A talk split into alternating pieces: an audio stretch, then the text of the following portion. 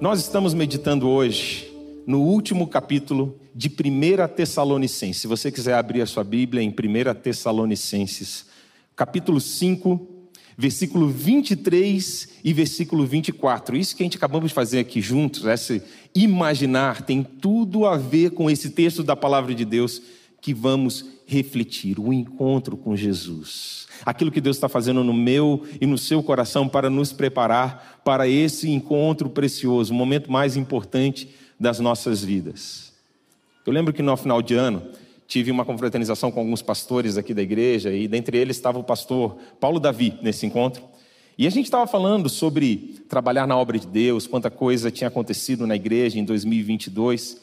E o pastor Paulo Davi disse uma frase que ela está ecoando no meu ouvido, no meu coração desde então e que tem tudo a ver com isso. Ele falou: Olha, no final do dia, não importa o quanto que a gente trabalhou para Deus, não é isso o que conta, isso é galardão, isso é a recompensa, mas o que importa é conhecê-lo e ser conhecido por Ele. É que todo o nosso trabalho, toda a nossa ação se traduza nesse relacionamento de amor e de intimidade com Jesus. Isso é o que importa quando estamos vindo na presença de Deus e buscando estar com o nosso coração preparado para o encontro com Ele. Hoje eu quero te convidar a você meditar comigo nesses dois versículos, 23 e 24. E amanhã, toda segunda-feira, Movimento Discipular faz o nosso programa Discipulado na Bíblia, e às sete horas eu te convido para refletir sobre todo esse capítulo 5 no YouTube da PIB, na Rede Super. Você é meu convidado para estar refletindo sobre todo o capítulo 5, mas hoje, por questão de tempo, vamos estar meditando no versículo 23 e 24. Acompanha comigo a leitura desses versículos da palavra de Deus, que diz assim: Que Deus, que nos dá a paz, faça com que vocês sejam completamente dedicados a Ele e que Ele conserve o espírito, a alma e o corpo de vocês livres de toda mancha para o dia em que vier o nosso Senhor Jesus Cristo. Aquele que o chama é fiel e fará isso. Amém. Uma das primeiras coisas que me chamou a atenção nesse texto aqui que nós vamos meditar é quem é o agente da ação em todos os verbos e todas as ações desse versículo. Para para olhar, junto comigo no texto bíblico. Você vai perceber que Deus é o agente da ação de todas essas coisas que precisam acontecer no meu e no seu coração. Olha só o que o apóstolo Paulo diz: que Deus que te dá a paz, que Ele faça, Deus faça, com que vocês sejam completamente dedicados a Ele, e que Ele os conserve, corpo, espírito e alma, prontos para aquele dia. Deus faz toda a ação. E talvez você pergunte, igual eu me perguntei esse texto quando eu me deparei com ele. Ok, então qual que é a minha parte nisso? Se Deus é quem faz tudo, né? O que, que eu faço? Bom, brincadeiras à parte, eu só tenho que tentar não atrapalhar, porque Deus é bom em fazer. Se eu não atrapalhar, já está saindo no lucro, né? Que muitas vezes a gente quer entrar no meio da história, a gente acaba atrapalhando o que Deus está fazendo, é ou não é verdade? Mas tem sim coisas que você e eu podemos fazer nessa cooperação de Deus. É Deus quem faz o milagre, irmãos. Quem faz essa beleza, essa maravilha, esse milagre da salvação e da transformação é Deus do começo ao fim. Agora, qual é a minha parte e a sua parte? Se você for ler o capítulo todo, você vai ver que a minha parte, a sua parte é permanecer. Ou como o texto diz, vigiar. Ou como Jesus gostava tanto de dizer, segui-lo. A sua tarefa é só uma, não perca Jesus de vista. Você consegue fazer isso? Sua tarefa, minha tarefa é só uma: continua seguindo o mestre. Ele mandou você ir para lá? Vai. Ele mandou você fazer isso? Faz. Porque nesse processo de caminhada, de descoberta, de discipulado, Jesus está fazendo tudo isso em você, te dando a paz, fazendo com que você se torne mais parecido com Ele, conservando o teu corpo, alma e espírito. Então, se concentra numa coisa. A gente consegue fazer uma coisa, principalmente os homens conseguem fazer uma coisa só. Só siga o Mestre. Só siga Jesus. Só esteja grudado com Ele. Onde Ele estiver, você está. Agora, eu queria destrinchar um pouquinho melhor com você essas coisas que Deus faz no meu e no seu coração quando nós nos abrimos para essa maravilhosa obra de Deus na nossa vida. Primeira coisa que o texto vai dizer é que Deus nos dá paz paz com Deus. E isso é uma das coisas que o mundo, talvez você, é uma das coisas que você mais desesperadamente precisa: encontrar na sua alma paz com Deus. E por isso que esse é um dos temas mais relevantes e mais importantes da Bíblia, porque nós poderíamos colocar a narrativa bíblica tentando responder ou respondendo a essa pergunta: como eu posso ter paz com Deus novamente? A Bíblia vai nos narrar que Deus criou o um mundo perfeito, em perfeita harmonia. O homem estava em perfeita harmonia com Deus quando Deus o criou. Adão e Eva andavam no jardim e o homem tinha comunhão com Deus não tinha nenhum problema de medo, de pecado, de é, raiva, nada disso fazia parte da natureza humana. Deus estava em plena paz, ou melhor dizendo, o homem estava em plena paz com Deus. Mas a Bíblia vai nos narrar que o homem decide tomar os seus próprios caminhos, ir para longe de Deus, virar as costas, se rebelar, e aí entra o pecado na história do homem. E toda essa harmonia, e toda essa paz, e toda essa unidade é perdida, é dilacerada. E o homem vai numa espiral de decadência e ele nunca mais consegue se encontrar com Deus. Durante a narrativa bíblica, até a vinda de Jesus, você vê o homem indo cada vez mais para longe de Deus. Mas Deus tinha um plano. E essa é a narrativa bíblica. Isso é que a Bíblia nos conta: que o próprio Deus enviou o seu Filho para que eu e você pudéssemos nos reconciliar com Deus e encontrar de novo no nosso coração paz. Paz com Deus. O que Jesus veio fazer nessa terra, o ministério de Jesus, a forma que Jesus viveu, a forma que ele nos ensinou a seguir a Deus, é nos ensinando que existe sim, nas suas palavras e na sua pessoa, a condição de encontrarmos paz com Deus. E olha, a gente às vezes tenta ganhar essa paz, enchendo a nossa mente, o nosso coração, a nossa vida com vícios, com hábitos, com coisas, com relacionamentos, com pessoas, e a gente vai descobrindo, à medida de tentativa após tentativa, de que nada pode gerar essa paz plena e contínua no nosso coração. Não tem nada que você tente, não tem nada que você use, nenhum relacionamento humano que você tenha que pode gerar essa paz permanente no teu coração. A Bíblia vai dizer que a gente às vezes tenta camuflar isso com a religiosidade, tenta fazer com que essa paz venha por meio das nossas ações, por meio daquilo que a gente faz, da bondade que a gente faz, da caridade que a gente faz. E a gente descobre no fim do dia que nem mesmo a religiosidade pode gerar essa paz com Deus. Porque a Bíblia é muito clara em dizer que essa não é uma paz que eu posso, como pessoa, obter ou adquirir. Ela é um milagre vindo do céu na minha vida.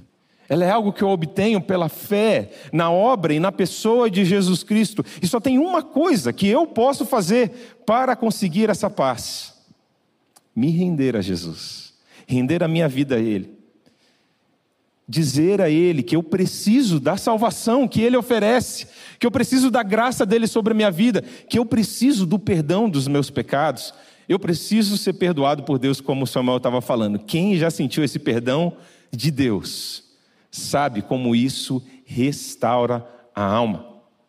Agora, deixa eu te contar uma história. Talvez muitos aqui conhecem um personagem da igreja, um pastor muito conhecido do século XVII, chamado John Wesley. Ele fundou a igreja metodista. A história de John Wesley é uma história muito interessante.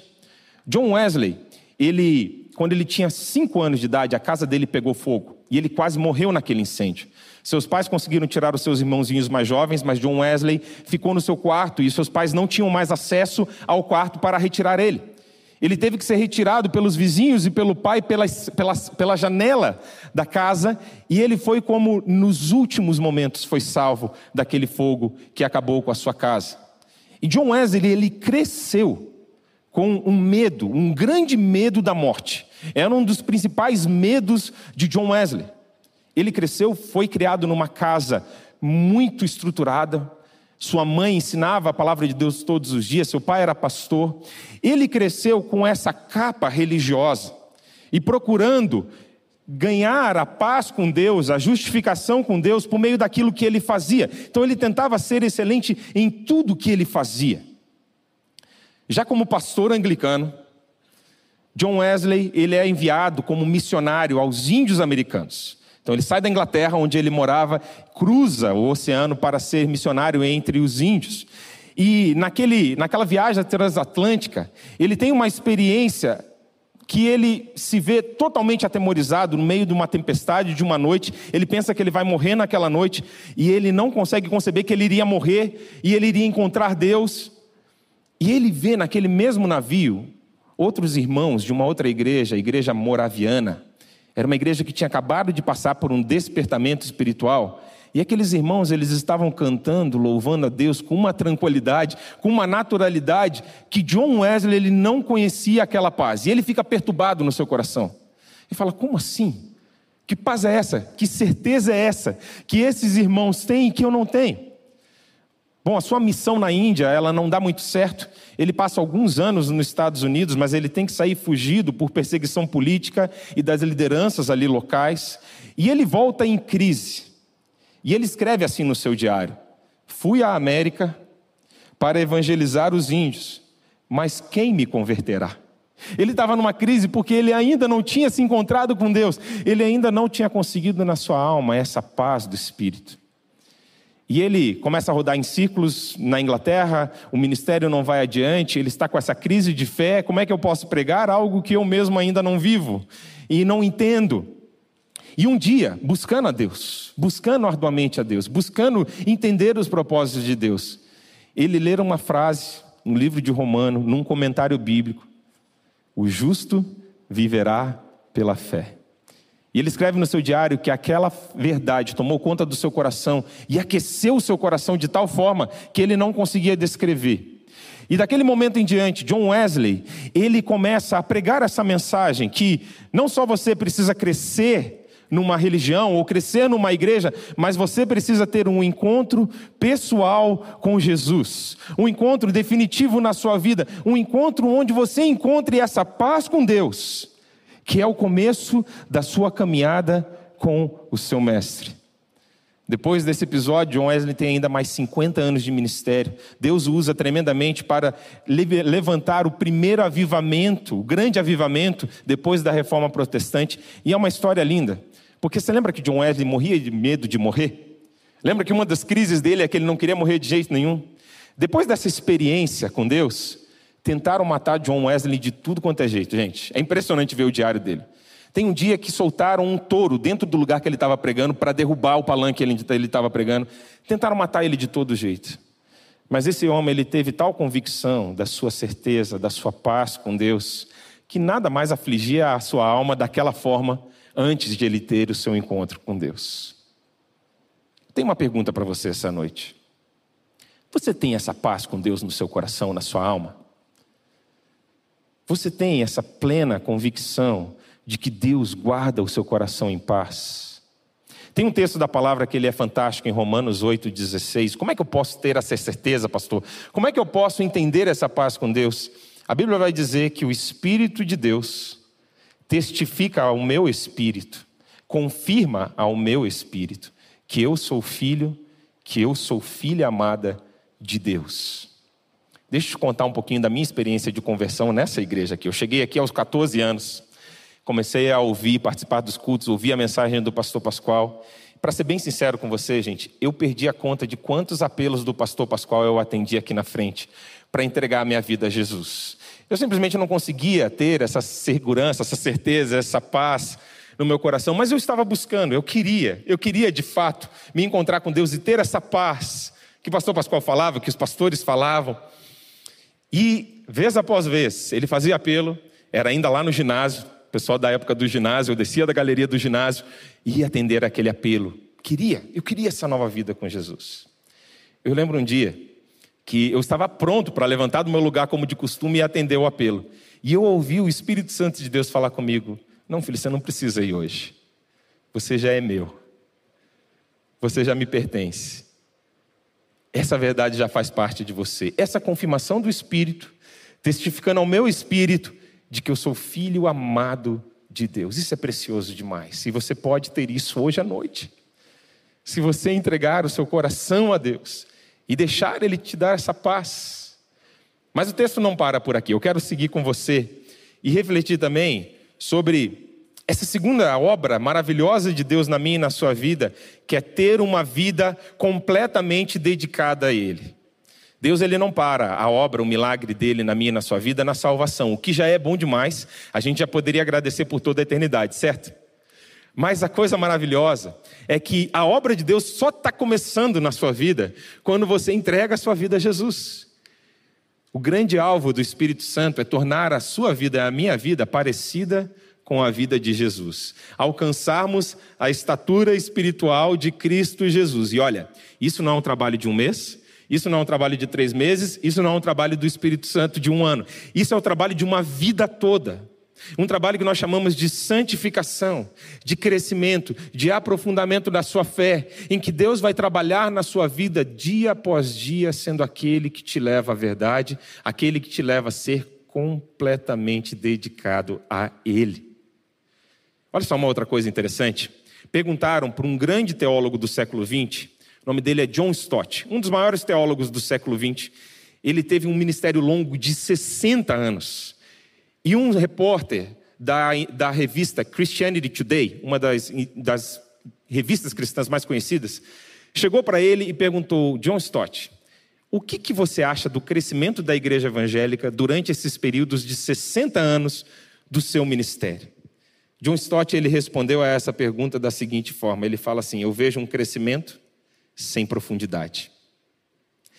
Interessante que um autor africano ele estava falando sobre o crescimento da igreja na África. E a mesma coisa é na América do Sul, a mesma coisa é na Ásia. O evangelho, as igrejas cresceram muito durante o século XX nesses continentes.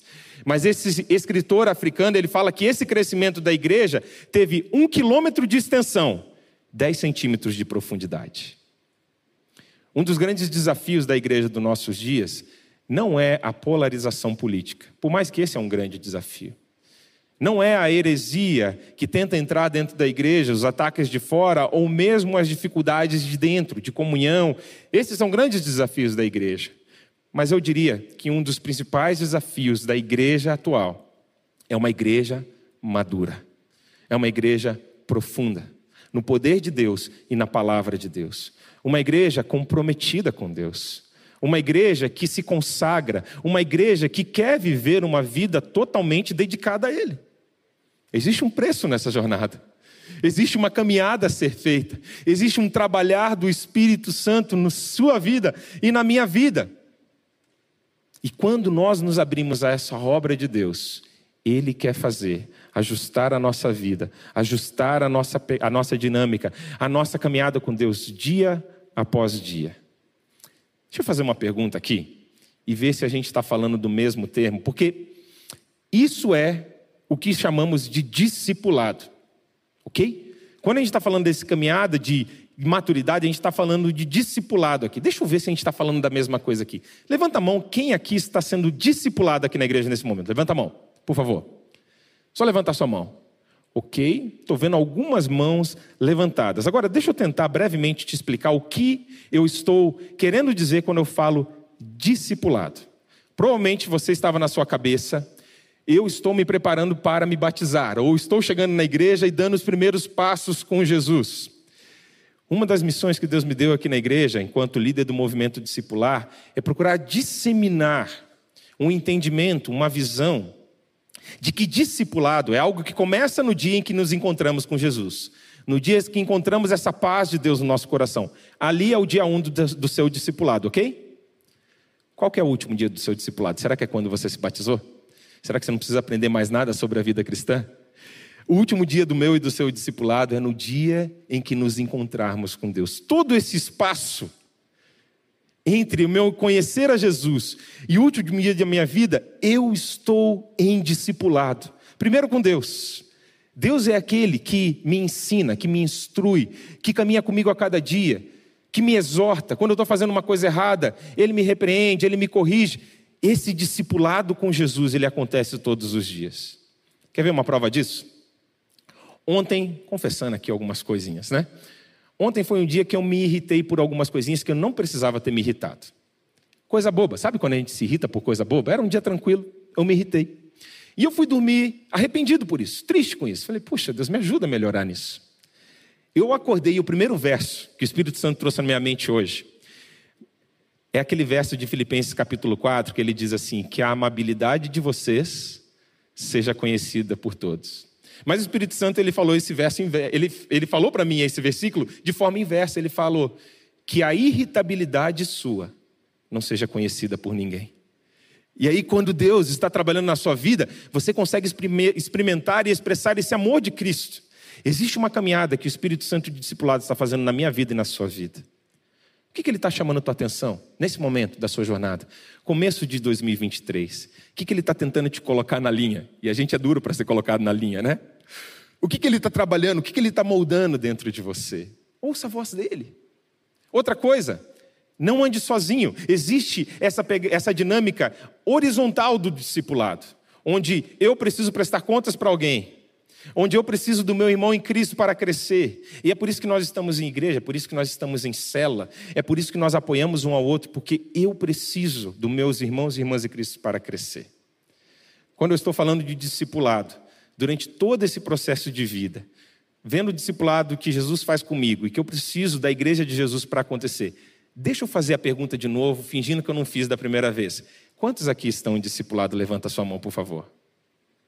Muito bem, toda a igreja está em discipulado. O Espírito Santo está discipulando você. E três dicas muito práticas para o seu discipulado, para a sua caminhada com Jesus, para se tornar mais parecido com Ele em 2023. Primeiro, tenha o seu momento com Deus todos os dias. Aqui na igreja nós chamamos do momento bom, porque a gente quer que você lembre que esse tempo com Deus ele envolve Bíblia, oração e missão. Bíblia, oração e missão. É um momento bom. Todos os dias, sem abrir mão. Tenha o seu tempo com Deus, esse discipulado vertical, o Espírito Santo moldando, preparando o seu coração, você colocando as suas angústias diante de Deus. Segunda coisa, tenha um parceiro de jornada. Tem alguém que você pode prestar contas da sua vida, que uma vez por mês vocês podem tomar café juntos. Seja você chegando na igreja, seja você crente velho de igreja. Todos nós precisamos de amigos na fé, homem com homem, mulher com mulher, casal com casal, mas nós precisamos compartilhar a jornada da fé. Eu preciso dizer das coisas que eu estou lutando para alguém. Fala assim: ora por mim. Pastor Mateus e pastor Eliezer são dois amigos que são esses parceiros de jornada para mim. Quem é o seu parceiro de jornada? Quem é a pessoa que você está compartilhando a fé? Quem é a pessoa que você está compartilhando? Pode ser o seu cônjuge, maravilhoso. Tem um outro amigo também nessa jornada. Por último, não ande sozinho. Você só vai crescer na sua fé, ou melhor, você vai crescer mais na sua fé se você estiver em comunhão com a igreja. Você que está no online, se você puder vir no presencial, venha à comunhão da igreja. Participe de uma célula, esteja envolvido na vida da igreja e você vai ver a sua vida crescendo com três ações simples. Momento bom, parceiro de jornada, não andar sozinho. Deus quer te tornar parecido com Ele, com a obra que Ele tem a fazer na sua vida. Por último, esse texto é fantástico porque ele diz que Deus vai conservar o meu corpo, minha alma e meu espírito para aquele dia do encontro com Jesus. Interessante que nós não somos só um espírito, um fantasma para Deus, ok? Nós temos corpo, nós temos alma. E Deus se importa com o todo. Deus não quer só salvar o teu espírito. Jesus disse que Satanás ele tenta o tempo todo matar, roubar e destruir. Mas nesse mesmo verso, ele disse que a missão dele na minha vida e na sua vida é o quê? Te dar vida, vida plena. Jesus quer que você viva de forma plena. Não é só um espírito salvo. Ele quer que a sua alma seja curada das dores. E quando eu falo de alma, eu falo da sede dos pensamentos, das emoções aqui. E eu falo que tem muitas coisas que Deus, de forma milagrosa, Ele cura e restaura no momento que a gente se encontra com Ele. Mas tem coisas que é na jornada com Ele que nós somos curados. Eu já estou caminhando com Jesus de forma séria há 20 anos. E nesses 20 anos, são inúmeras as vezes que Deus teve que pegar coisas na minha alma que não estavam resolvidas. Nós, feridas abertas, passar o bálsamo da palavra dele e curar. E curar coisas que eu e você precisamos ser transformados no nosso dia a dia. E aí eu te pergunto: como está a sua alma nesse momento? Como você cuidou da sua alma em 2022, o ano que acabou de terminar? O que, que você precisa mudar? O que, que você precisa mudar para esse novo ano que inicia? E deixar Deus cuidar da sua alma, das suas emoções, tratar o seu coração, passar por um processo de revisão de vida. E no nosso retiro Vida Vitoriosa, quantos recursos tem aqui na igreja para te ajudar, celebrando a recuperação, um discipulado, uma célula. Deixa Deus tratar a sua alma, suas feridas você vai experimentar a vida plena que Jesus pode te dar aqui e agora. Outra coisa, o corpo. A Bíblia diz que o nosso corpo, a nossa carne é fraca. Mas Deus se preocupa com o nosso corpo, ele é o templo do espírito. E nós precisamos nos preocupar também, cuidar do nosso corpo, fazer o nosso melhor, ser bons mordomos. Eu quero te dizer que Deus, Ele quer te ajudar a você ter uma vida plena, e que Deus quer restaurar o seu espírito, Deus quer restaurar a sua alma, Deus quer restaurar o seu corpo. E Ele quer apresentar ao Pai de forma gloriosa naquele dia.